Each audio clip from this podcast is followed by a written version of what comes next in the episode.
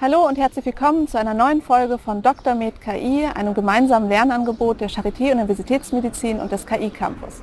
Mein Name ist Kerstin Ritter und ich freue mich sehr, heute mit Professor Dr. Alexander Meyer von der Charité und dem Deutschen Herzzentrum Berlin zu sprechen. Wir wollen uns mit der spannenden Frage beschäftigen, wie kann KI in der Kardiologie und der Intensivmedizin eingesetzt werden, um zum Beispiel akute lebensbedrohliche Ereignisse wie Blutungen oder Organversagen vorherzusagen. Alexander, ich freue mich sehr, dass du da bist. Magst du dich vielleicht kurz vorstellen? Ja, hallo Kerstin. Äh, ja, vielen Dank auch für die Einladung. Sehr gerne stelle ich mich vor. Ja, mein Name ist Alexander Meyer. Ich bin äh, hier an der Charité und am Deutschen Herzzentrum Berlin seit gut sechs Jahren. Ähm, ich habe so einige Rolle in, Rollen intus, die würde ich jetzt einfach mal durchdeklinieren. Äh, ich bin Herzchirurg am Herzzentrum ähm, seit gut einem Jahr mache ich aber jetzt klinisch gar nicht mehr so viel. Ich bin noch gut äh, einen Tag in der Woche klinisch im Einsatz. Äh, dann bin ich am Deutschen Herzzentrum Berlin noch der äh, sogenannte CMIO. Das ist ein äh, Begriff, der ist jetzt noch nicht so gängig in der Medizin. IT kommt aber immer mehr. Es kommt aus dem äh, US-amerikanischen Raum und steht für Chief Medical Information Officer und ist eigentlich so eine Brückenposition zwischen IT-Abteilung und den Klinikern, weil ja immer mehr wirklich digitale Medizin, Digital Health und das ist so der, der verknüpfende Part. Äh, dann äh, leite ich noch eine Arbeitsgruppe im Rahmen der, äh, der Professur für Clinical AI und Data Science an der Charité. Und äh, als Nebentätigkeit ähm, bin ich noch ähm, Geschäftsführer von Xcardiac. Das ist eine der Ausgründungen, die im Rahmen der KI-Forschung bei uns äh, entstanden ist. Ja, wow, das klingt nach ganz schön viel. Ähm, ich weiß, dass du an sehr, sehr vielen Dingen forschst und auch äh, klinische Lösungen entwickelst. Können wir vielleicht über klinische Routinedaten und Vorhersage von klinischen lebensbedrohlichen Ereignissen sprechen? Kannst du da mal vielleicht eine Anwendung vorstellen? Ja, kann ich sehr gerne machen. Ich fange vielleicht auch ein bisschen früher an, wie es eigentlich zu der Motivation kam. Ja. Äh, das war im Rahmen der Weiterbildung zum Herzchirurgen, äh, rotiert man ja an verschiedenen Stationen. Ja. Und ich glaube, ähm, ich hatte einfach durch diese, ich bin vom Hintergrund Informatiker noch und ähm, da, hat, da schaut man, glaube ich, ganz anders auf Daten. Also ja. das ist jetzt meine Vorstellung, das ist ja. natürlich hoch subjektiv, aber ich habe immer natürlich dann mir angeschaut, ja. was, was gibt es denn da für Daten, wie werden die erhoben, wie werden die gespeichert, wie werden die genutzt. Ich kann mich auch noch erinnern, als ich angefangen hatte in der Klinik, ähm, ich bin auf Station gekommen und dachte, wie ist das denn organisiert? Das, das ist aber doch deutlich optimierungsfähig. Ja. Ähm, ähm, man wird natürlich dann mit der Zeit so ein bisschen betriebsblind und passt sich dem an. Mhm. Aber was, was ich, wo ich mich nie anpassen konnte, ist äh, tatsächlich äh, dem Punkt, dass man die Daten, die wir erheben, und wir erheben so viele Daten routinemäßig, dass die einfach irgendwo gespeichert werden und nicht suffizient genutzt werden. Ähm, am am wirklich markantesten war das dann eben zu dem Zeitpunkt, als ich auf Intensivstation gekommen bin, 2014. Und ich habe gesehen, dass da eben in Echtzeit gefühlt 100 und mehr Variablen an einem Bett gespeichert werden. Wenn man sich dann die klinischen Informationssysteme anschaut, sieht man, dass es knapp 1000 Variablen sind. Mhm. Äh, aber man in Wirklichkeit dann äh, teilweise doch nur 10 bis 15 Minuten pro Schicht pro Patient dann wirklich der Datenanalytik widmen kann. Und dass eben ganz, ganz viele Informationen da drin liegen. Das hat man dann gemerkt, wenn es mal wirklich zu einer Komplikation kam. Ja. Und äh, man hat sich post hoc diese Situation nochmal angeschaut und das machen wir regelmäßig in der Klinik. Es gibt M&M-Konferenzen, die stehen für Morbidity und Mortality. Da mhm. spricht man die Fälle durch, wo es eben Komplikationen gab. Und wenn man sich das dann anschaut, dann äh, kam immer häufiger, kam es mir, hey, das war doch eigentlich klar. Da hätte doch jemand nur das sich anschauen müssen im Kontext. Wieso ging das nicht? Äh, und das ist halt auch ganz klar, wenn man sich überlegt, das war nämlich das zweite Erlebnis, was ich hatte dann im Nachtdienst, äh, mit 20 Patienten, alle beatmet, mit Organersatzverfahren auch äh, und ich alleine als Arzt. Ich hatte natürlich einen Hintergrund, aber der ist auch erst in einer halben Stunde da, wenn man ihn anruft. Das ist jetzt, wie gesagt, jetzt schon eine ganze Weile her. Da hätte ich mir eben so gerne gewünscht, ein System, was nicht nur mir Alarme basierend auf Messwerten, auf primären Messwerten äh, liefert, sondern tatsächlich auch eine äh, Informationshierarchie höher geht, aus der Menge an Daten, die wir routinemäßig eben haben, Informationen extrahiert, also beispielsweise klinische Symptome monitort, wie ein hämorrhagischer Schock oder äh, ein beginnendes Kreislaufversagen, äh, und das als klinisches Syndrom dann auch anzeigt und ein Risiko damit assoziiert, sodass man eine Echtzeit-Priorisierungsliste hat. Und ich, wenn ich jetzt beim nächsten Patienten bin, sehe, aha, Patient auf Bettplatz 5 beispielsweise entwickelt eine Komplikation, da sollte ich jetzt direkt mal hingehen, um eben äh, schwerere Ausmaße dann zu vermeiden, weil es ist wie so häufig in der Medizin, je früher man das kennt, wenn man präventiv tätig sein kann, ist das sehr, sehr günstig. Das ist nicht nur bei Krebs der Fall, das ist bei fast äh, allen äh, Krankheitsentitäten der Fall. Früherkennung ist wirklich der Schlüssel. Und äh, was sind das für klinische Routinedaten? Was wird denn alles so auf einer Intensivstation erhoben? Da gibt es auch, äh, da gibt es auch wirklich äh, Leitlinien dazu. Also es gibt so ein wirklich standardisiertes Set an äh, Messwerten, die man auf der Intensivstation erhebt. Mhm. Äh, auch in der höchsten Evidenzklasse. Es gibt eine S3-Leitlinie hierzu äh, zur intensivmedizinischen Überwachung von herzchirurgischen Patienten. Und um es mal ganz konkret zu sagen, es sind natürlich solche Sachen wie invasive Blutdruckmesswerte. Das heißt, man hat Blutdrucksensoren in den Gefäßen, das kann dann sein in den, Arterie, in den systemischen Arterien oder in den Lungenarterien oder aber in den zentralvenösen Gefäßen, das heißt die herznahe Gefäße. Das heißt, man hat ganz, ganz viele ähm, Informationen zu Druckverhältnissen im Kreislauf, die in der Herzchirurgie und Kardiologie sehr wichtig sind. Dann natürlich so Sauerstoff, äh, Sauerstoffwerte, pulsoximetrische äh, Werte, dann äh, EKG. EKG ist ein kontinuierliches Verfahren, so Sachen wie Herzfrequenz, Laborwerte, äh, Geräteeinstellungen, nur um ein paar zu nennen. Ja. Ja, das sind jetzt objektiv gemessene und dann gibt es ganz viele subjektiv erhobene Parameter bis zu Befunden. Es gibt beispielsweise so Sachen wie Sedationsscores, also äh, wie tief schläft ein Patient oder wie tief ist er narkotisiert. Ja. Sedationstiefe sagen wir dazu. Und äh, der wird dann beispielsweise einmal pro Stunde erhoben vom Pflegepersonal. Und das sind dann solche Sachen, die man dann mitunter auch verwenden kann. Ja, und ihr kombiniert dann all diese Daten in einem KI-System. Und sind denn diese Daten, sind die vergleichbar zwischen den Patienten? Ich meine, wenn sie eine unterschiedliche Erkrankung haben, werden wahrscheinlich schon auch immer etwas unterschiedliche Daten auch erhoben. Müssen diese Daten nicht völlig standardisiert zwischen den Patienten sein, aber auch vielleicht zwischen unterschiedlichen Geräten? Das ist, das ist ein guter Punkt. Also wir, wir schauen uns, äh, also ich würde jetzt nicht sagen unter den Patienten, ich sage dann eher unter den Kohorten. Ja. Ähm, weil was mir auch teilweise missfällt, ist solche Ansätze, man hat jetzt äh, Hunderttausende von Patienten mit äh, Hunderttausende von Variablen und schmeißt die einfach ja. mal in einem Topf, lässt KI, also maschinelles Lernen ist ja in der Regel äh, das, was wir nutzen. Ja. ja, maschinelles Lernen drauflaufen, bekommt dann was raus. Also das ist ein Rezept für eine Katastrophe und wird nicht funktionieren. Ja. Da gibt es auch viele Beispiele in der Literatur. Also man muss ganz, ganz genau anschauen, welche Kohorte hat man da vor sich, äh, wie ist das gesampelt, wie ist die Standardisierung, genau wie du sagst. Also man darf die statistische Grundausbildung nicht vergessen, auch wenn man maschinelles Lernen an, anwendet und auch natürlich das, was dann am Ende alles folgen muss mit Validierung und etc. Also wir schauen uns die Kohorte der postoperativen herzchirurgischen Patienten an die sich doch signifikant unterscheidet von, von anderen äh, intensivmedizinischen Kohorten, beispielsweise der, Neuro, äh, der Neurointensivpatient oder der internistische Intensivpatient. Äh, natürlich kann man auf einen gewissen Abstraktionsgrad sagen, ist ein Intensivpatient, aber dann gibt es doch andere Krankheitsentitäten, die da vorkommen. Ja. Es gibt äh, beispielsweise publiziert vor vor zwei Jahren ein Papier zum äh, Erkennen von plötzlichen Kreislaufversagen. Da werden eben so die klassischen äh, herzchirurgischen Themen überhaupt nicht beleuchtet. Und dann äh, ist, da, äh, ein, äh, ist da eben dann die, die Lücke in diesem, in diesem Symptomgebiet oder Befundgebiet, um, um, äh, um es besser zu sagen. Denn beim maschinellen Lernen ist es auch so, dass was die Maschine einmal gesehen hat, erkennt sie auch wieder, wenn sie es suffizient oft gesehen hat. Ja. Und das, was die Maschine nicht gesehen hat, sieht sie halt auch nicht in ja. Zukunft. Genau, das wäre auch genau die spannende Frage. Also die Input-Daten sind quasi die ganzen Variablen, die ihr erhebt. Und was sind genau die Output-Variablen? Also was versucht ihr vorherzusagen und wie, mhm. wie messt ihr das? Also was wir gesagt haben, natürlich muss man sich solchen Sachen äh, häufig mit Surrogaten und Proxys nähern. Mhm. Also wir haben dann gesagt, wir, wir schauen uns an die, die schwere postoperative Nachblutung, die revisionsbedürftig ist. Ja. Weil da haben wir dann wirklich eine, eine, äh, eine äh, sehr gute Dokumentation auch der Ursache der Blutung. Das heißt, der Revision bedeutet, der Patient nach einer schweren Herzoperation, die Patienten bluten nach in fünf bis zehn Prozent der Fälle und das äh, kann eine sehr äh, dramatische Auswirkung für den Patient haben. Und das führt dann in der Regel dazu, dass sie nochmal in den OP müssen und dann äh, nochmal operiert werden. Da wird dann sozusagen der Brustkorb nochmal eröffnet, es wird eine Blutungsquelle gesucht äh, und wenn gefunden, dann auch behandelt. Also es kann auch durchaus sein, dass keine gefunden wird. Und diese Informationen kann man dann natürlich den OP-Berichten entnehmen. Man sieht auch ungefähr in den Verlaufsbefunden, äh, wann ist denn das aufgefallen. Auch in den ganzen Routinedaten sieht man, aha, da kam es zu vermehrt Blutung.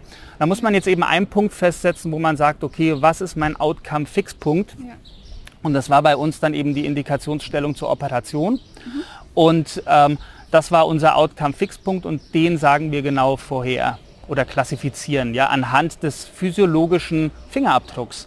Also ich sage auch, ich mag gar nicht so gerne Vorhersage sagen. Ja. Das ist es ja eigentlich nicht. Es ist eine Klassifizierung von pathophysiologischen Signalen, ja. die man eben maschinell gut erkennen kann. Ja, ja und äh, wenn dann eine Maschine das ständig monitort, ähm, ist das sehr effizient erkennbar so dass man da klassifizieren kann, okay, wir, wir, wir sehen diesen Fingerabdruck der Blutung, der frühzeitige Fingerabdruck und können jetzt eine Warnung äh, dazu ähm, ausgeben. Und könnte man diesen Fingerabdruck denn so aus klinischer Sicht relativ klar charakterisieren, was vorliegen müssen? Also müssen bestimmte physiologische Werte über einem Wert sein? Also könnte man quasi so einen klassischen Entscheidungsbaum dafür auch anwenden oder können die sehr, sehr unterschiedlich je nach Patient Also es gibt ja, es gibt schon solche Entscheidungsbäume. Mhm. Äh, die sind eben in der klinischen Praxis häufig äh, beschwerlich zu nutzen und man merkt dann immer häufiger der, der, der Shift von man nutzt gar nicht mehr den Entscheidungsbaum, sondern hat aufgrund dessen, dass man ihn zehnmal angewendet hat, so ein Gefühl dafür entwickelt. Und das ist natürlich sehr subjektiv und äh, wenig evidenzbasiert. Und da dieses Gefühl kann auch shiften, äh, ist ganz klar. Äh, aber äh, in der klinischen Erfahrung ist es so, diese Erscheinungs, äh, Entscheidungsbäume werden dann gar nicht mehr so häufig genutzt. Und ähm, dann sind die auch typischerweise so, so, designt, dass die eben eine sehr, sehr hohe äh, ähm, Spezifität haben, aber eine niedrige Sensitivität. Ja. Und äh, da wollen wir eben auch schauen, dass wir, dass wir da, dadurch, dass wir das eben regelmäßig in nahezu Echtzeit machen, ähm, da äh, eine gewisse Objektivität reinbringen und ähm, da auch ein gewisses Gleichgewicht zwischen Sensitivität und Spezifität dann äh, ja, erzeugen wollen. Was, was, verwendet ihr denn für Algorithmen? Also wie lernt ihr eine Beziehung zwischen den Routinedaten und dem Outcome? Also wir haben verschiedene Algorithmen ähm, äh, ausprobiert, äh, um da wirklich den optimalen äh, zu nutzen. Ähm, wir haben diese klassischen Machine Learning Algorithmen wie Random Forest etc. eingesetzt und äh, im Endeffekt sind wir jetzt beim, beim spezifischen äh, neuronalen Netzwerk mit äh, einigen Schichten. Ich glaube Deep Learning dazu kann man noch nicht wirklich sagen. Multilayer Perzeptron würde man glaube ich am ehesten dazu sagen, äh, die eine Rekurrenz auch haben. Ja, das heißt, wenn ihr jetzt echt Zeitvorhersagen macht, das heißt, äh, habt ihr an bestimmten Zeitabständen immer wieder neue Daten und geht dann immer weiter vor und guckt dann wirklich, ob ihr dann den Zeitpunkt finden Ganz könnt, genau. wo jetzt was auftritt. Und ähm, auf wie vielen Daten, also von wie vielen Personen trainiert ihr? Also wir hatten, wir hatten es jetzt äh, so, wir haben eine Kohorte von 50.000 Patienten, die kann man natürlich nicht alle nutzen. Ja, das heißt, man muss sich erst mal anschauen, welche Patienten fallen denn da rein. Äh, auch, wie gesagt, das ist diese äh, Basics, äh, diese biostatistischen Basics von Sampling, welche Kohorte und ja. die relevante Kohorte für uns dann umfasst um die 20.000 Patienten. Aber das ist ja schon eine ganze Training Menge. Das ist aber dann schon von den ganzen letzten fünf ja. bis zehn Jahren ja. wahrscheinlich. Ne? Ja. Und hat sich denn bei den Daten nicht auch viel verändert? Also dass vor zehn Jahren vielleicht noch andere Daten erhoben wurden oder leicht andere oder andere Geräte verwendet wurden? Tatsächlich gar nicht so, äh, so wesentlich. Und ich glaube, dass, das ist schon ein Aspekt mit, äh, mit Geräteabhängigkeit etc. Ähm, da, äh, das versuchen wir eben zu mitigieren, indem wir ganz klar auf Learn-Codes setzen und ähm, da auch eine gewisse Toleranz für haben. Ja. Weil das, das Problem, also was uns wichtig ist, dass wir Trends erkennen in den Kurven. Ja und äh, dass wir ähm, und nicht so sehr auf den Absolutwert, natürlich auch auf den Absolutwert schauen, aber nicht so extrem. Und wenn wir jetzt uns anschauen, beispielsweise ein Schock äh, definiert an, an dem arteriellen Blutdruck und an der Herzfrequenz, mhm. selbst wenn da jetzt äh, der Monitor um zwei oder fünf Millimeter Hg nicht geeicht ist, macht das auch nichts, ist, wird das nichts Wesentliches ändern. Dann es hat der Patient trotzdem einen systolischen Blutdruck um die 80 und eine Herzfrequenz um die 120. Ja. Das ist trotzdem ein Schock. Ja. ja. also wir sind jetzt hier nicht so im, im Nanobereich, wo es äh, wirklich relevant ist. Nichtsdestotrotz ist das ein ganz wichtiger Punkt, äh, auf den man äh, achten muss. Aber wir sind da eben so rangegangen, wir nehmen ein dass wir es möglichst generalistisch aufbauen und wie ein wie ärztliches Personal rangehen. Man geht, man geht mit einem Arzt dahin äh, oder mit einer Ärztin äh, und die müssen eigentlich in der Lage sein, von Anfang an, wenn die sich ein PDMS-System und die routinemäßigen Daten anschauen, damit schon arbeiten zu können. Und weil äh, in der Routine fragt auch keine Ärztin oder kein Arzt, ähm, mit welchem Essay ist jetzt der Kreatinin erhoben, ja, ja. sondern der ist dann eben mit 1,5 deutlich erhöht äh, oder äh, eben mit 0,8 normal. Und das ist äh, eigentlich unabhängig davon bei der, Span bei der, bei der Einheit Milligramm pro Deziliter der Fall. Genau, was ich mich halt gefragt habe, ob ihr die Daten auch überhaupt dann gar nicht vorprozessieren müsst. Doch, doch, genau, also dann müsst ihr das, dann passt ihr das aber auch auf die Normwerte an. Ja. Und, aber nehmt ihr dann die kontinuierlichen Variablen oder kodiert ihr die quasi in Abnorm, also in binäre? Mhm. Das ist jetzt schon, das ist schon sehr, sehr genau gefragt. genau, ja.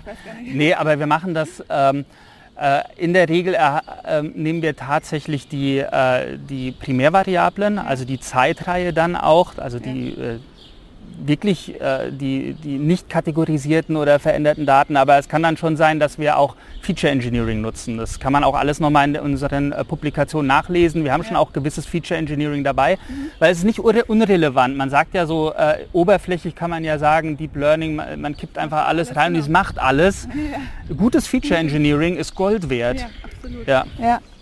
Und ähm, du hattest eben schon mal von Sensitivität und Spezifität gesprochen. Wie, wie gut sind denn die Systeme? Sind die schon so gut, dass man sie in der Klinik auch einsetzen könnte? Ja, äh, sind sie definitiv. Wir sind ja jetzt, ähm, wir haben ja unsere Ausgründung basierend auf unserem äh, ersten Paper zu dem Thema von 2018, hat dann auch zu einer Ausgründung geführt, eben äh, die Xcardiac GmbH, in dem wir unser erstes Produkt XC Pleading jetzt kurz vor der Zertifizierung haben. Wir haben die Konformität erklärt Ende Mai. Mhm und äh, warten jetzt auf die Rückmeldung, dass wir auch wirklich sagen können, wir sind zertifiziert äh, als äh, Medizinprodukt. Ähm, und da haben wir äh, jetzt AUC, ich weiß jetzt nicht, ob das zu detailliert ist, man, äh, ich würde gerne eben diese Metrik, na, AUC haben wir um, äh, um die 97 Prozent und beim balancierten Datensatz haben wir eine Accuracy um die 90 Prozent. Ja. Und auf echte Inzidenzwerte auch. Ja. ja. das ist das und, und habt ihr einen Vergleich zu Ärzten oder kann man das quasi ja. gar nicht so richtig vergleichen? Doch, doch, das kann man schon vergleichen. Wir haben ja. es auch zur, zur Baseline ver verglichen. Also bei, bei unserem ersten Produkt XC Pleading haben wir das verglichen zu, zu den typischen Entscheidungsbäumen, die man auf der Intensivstation nutzt. Mhm. Das ist, äh, ist, ein, äh, ist ein Algorithmus aus dem aus dem intensivmedizinischen Lehrbuch für äh, Herz, herzchirurgische Patienten, der auch äh, breit genutzt wird. Mhm. Und da sind wir deutlich besser, um 30 Prozent besser, absolut. Ja. Und ähm, bei äh, Nieren, unser, unser zweites Produkt ist in der Pipeline, da geht es um postoperatives Nierenversagen. Und da haben wir tatsächlich auch mal eine experimentelle Studie durchgeführt.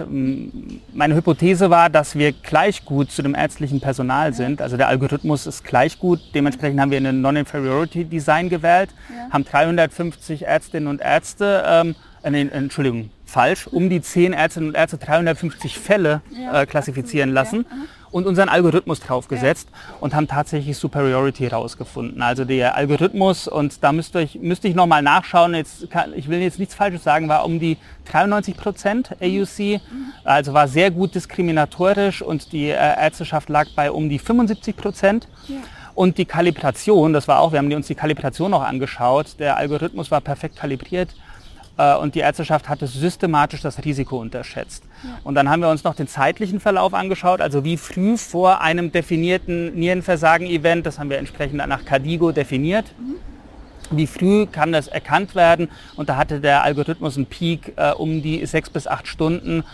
Und äh, die Ärztinnen und Ärzte haben das erst äh, etwas ähm, oder wie, wie sage ich also ver verzögert erkannt, ja. so dass sie es erst äh, um die vier Stunden vorher mit dem höchsten Wert erkannt haben. Aber es ist alles ein bisschen genauer natürlich in der Arbeit beschrieben, kann man sich gerne anschauen. Ja, ja, okay.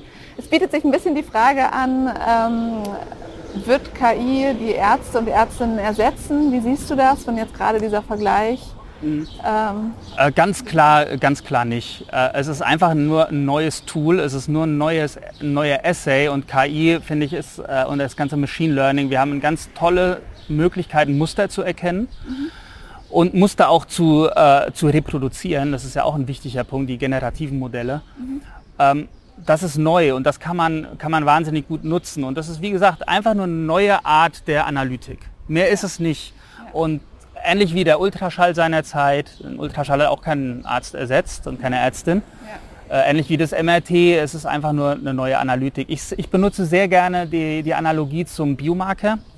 Es ist ein neuer digitaler Biomarker und äh, ja, ein neuer Herzinfarkt-Biomarker ersetzt auch äh, ja. die Ärztinnen und Ärzte nicht. Er muss trotzdem noch behandelt werden. Ja. Und ähm, du hattest ja gesagt, du bist auch Herzchirurg. Ne? Kann KI dir auch bei den Operationen helfen? Wird KI da auch eingesetzt? Bei, bei der also operativen bei der Operation, also jetzt, du hast ja viel gesagt, dass man quasi vorhersagen kann danach, ob jemand unter Schwierigkeiten bekommt, aber quasi bei der Lokalisierung also da, das, ist, das sind natürlich Forschungsthemen, äh, die, wir, die wir gerade rangehen. Aber man muss sagen, bei den OPs herrscht ein erheblicher Freiheitsgrad. Ja. Äh, es ist nochmal eine deutlich komplexere Situation. Ähm, da gibt es auch Ansätze, wo man äh, KI gut äh, integrieren kann, beispielsweise in der Bildgebung. Also wir nutzen, äh, wir nutzen Bildanalytik in dem interventionellen Bereich, in der interventionellen Herzchirurgie bei, bei Transkatheterklappen beispielsweise, wo man dann in Echtzeit auch segmentier, Bilder segmentieren kann und Overlays generieren kann. Das muss nicht unbedingt dann maschinelle Lernalgorithmen sein, aber ich würde dann schon sagen, im Bereich KI ist es dann schon. Ja. Da nutzen wir das. Wir nutzen es zur präoperativen Planung viel, mhm. ähm, insbesondere äh, insbesondere bildverarbeitende Algorithmik. Ja. Dann haben wir natürlich auch bei Langzeit-EKGs, das ist jetzt nicht bei der OP, aber da werden wir auch unterstützt von Algorithmen. Ja. Und äh, direkt während der OP könnte man sich dann neben der Bildverarbeitung im TAVI-Bereich, den ich schon genannt habe, im Transkatheterbereich noch in dem, den Endoskopiebereich gut vorstellen. Mhm. Und äh, je nach je nach operativen äh, Fach auch wieder ganz unterschiedliche Use Cases.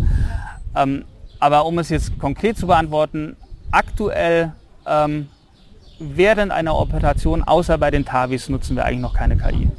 Ja.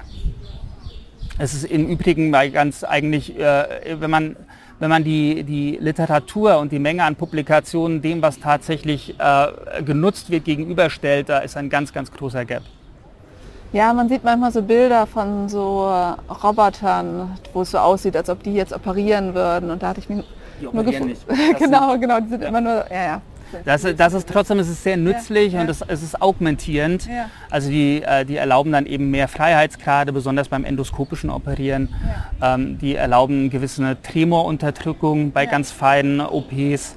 Aber in Wirklichkeit operiert immer noch der Chirurg. Und nochmal eine Frage, du hast ja gesagt, du bist auch Informatiker. Glaubst du, um jetzt als Mediziner in so einen KI-Bereich zu gehen, ist es unerlässlich, dass man auch ein Informatikstudium hat?